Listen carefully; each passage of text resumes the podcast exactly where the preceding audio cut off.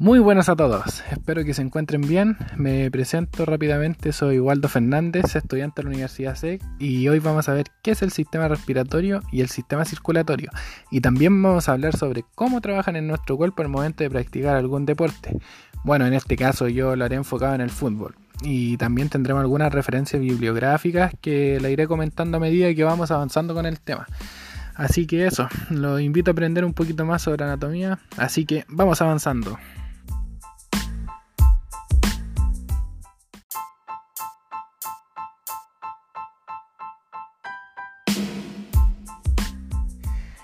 Para ir avanzando, ¿qué es cada sistema? Para comenzar a hablar sobre el sistema respiratorio no podemos hacerlo sin saber primero qué es el sistema respiratorio. Y si lo definimos brevemente, podemos decir que el sistema respiratorio es el encargado de proporcionar oxígeno que el cuerpo necesita y también es el encargado de eliminar el dióxido de carbono o gas carbónico que se produce en todas las células a través de un proceso llamado respiración. Y algunos se preguntan, ¿qué es la respiración? Bueno, es algo que hacemos a cada rato. Pero si la definimos formalmente, podemos decir que la respiración es un proceso involuntario y automático que se extrae del oxígeno del aire inspirado y se expulsan los gases de desecho con el aire expirado.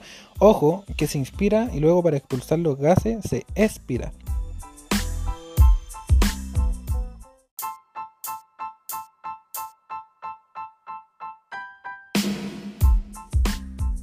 Y ya pasando al sistema circulatorio, igual que anteriormente debemos entender primero qué es para poder saber qué beneficios y contras me traerá al desarrollar algún deporte.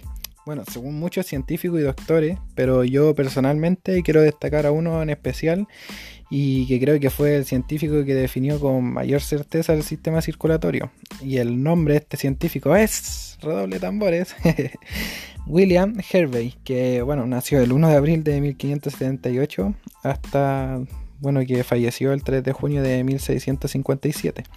Eh, bueno, él fue un médico inglés a quien se le atribuye describir correctamente eh, por primera vez la circulación y las propiedades de la sangre al ser distribuida por todo el cuerpo a través del bombeo del corazón. Y si hablamos de corazón, ¿qué podemos decir del corazón? Que el corazón es una bomba muscular y se considera el centro del sistema circulatorio. Ahora, ¿qué sabemos que es cada sistema? Los invito a ver qué efectos produce cada uno al momento de practicar el fútbol.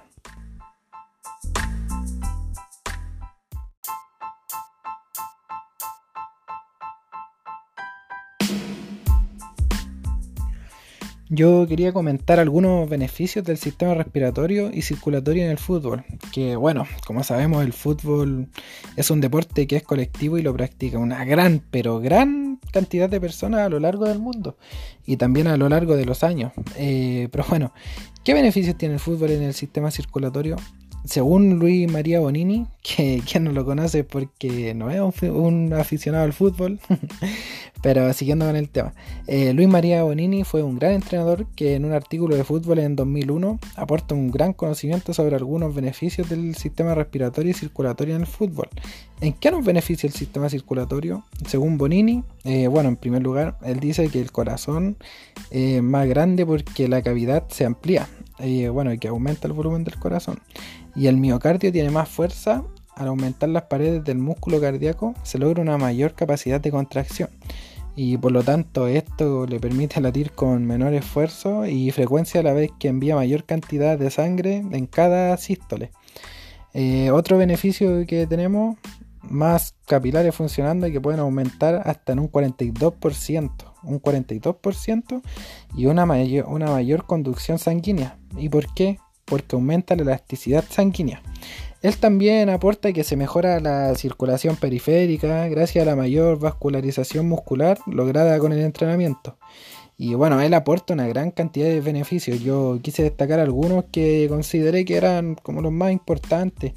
Y otro de ellos es que la frecuencia cardíaca por minuto, ojo que es por minuto, que son las pulsaciones, si bien lo sabemos, la frecuencia cardíaca por minuto decrece y después de un esfuerzo físico, a la, vuelta a la normalidad se hace mucho más rápida.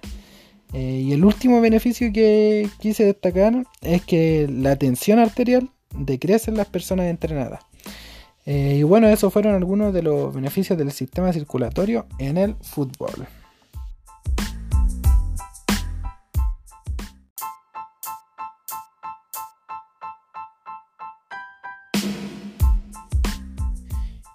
Pasando a los beneficios del sistema respiratorio en el fútbol, eh, podemos decir que nos ayuda una enorme y gran cantidad y algunos de estos beneficios son los siguientes. se dice que el sistema respiratorio al momento de practicar fútbol nos ayuda a aumentar la capacidad pulmonar, alcanzando una mayor cantidad de oxígeno en cada ciclo respiratorio. Y otro beneficio dentro del fútbol es que la frecuencia respiratoria por minuto decrece gracias al aumento del volumen y la profundidad respiratoria. Tal como lo mencioné anteriormente, eh, tenemos un gran número de beneficios, pero bueno, yo quise enfocarme en los de mayor importancia esta vez.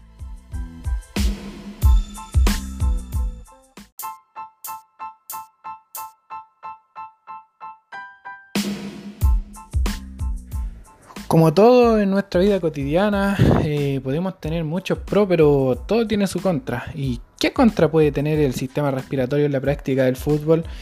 Sí, bueno, podemos buscar y enfocarnos en algo más a fondo, pero yo personalmente quiero destacar el respirar mal.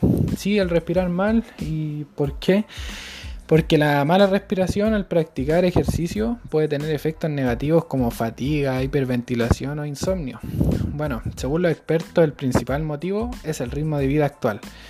Pero el 60% de las personas no respira correctamente al practicar el fútbol. Y no tan solo el fútbol, sino que otros deportes también.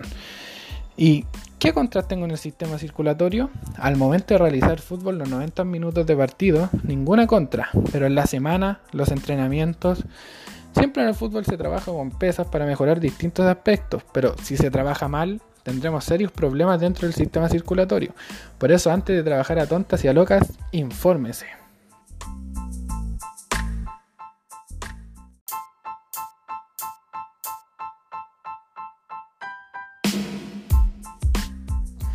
Y ya para cerrar quería decir que el sistema respiratorio y el sistema circulatorio son los factores más importantes dentro de la actividad física, ya sea en el fútbol, tenis, básquetbol, bueno, etc.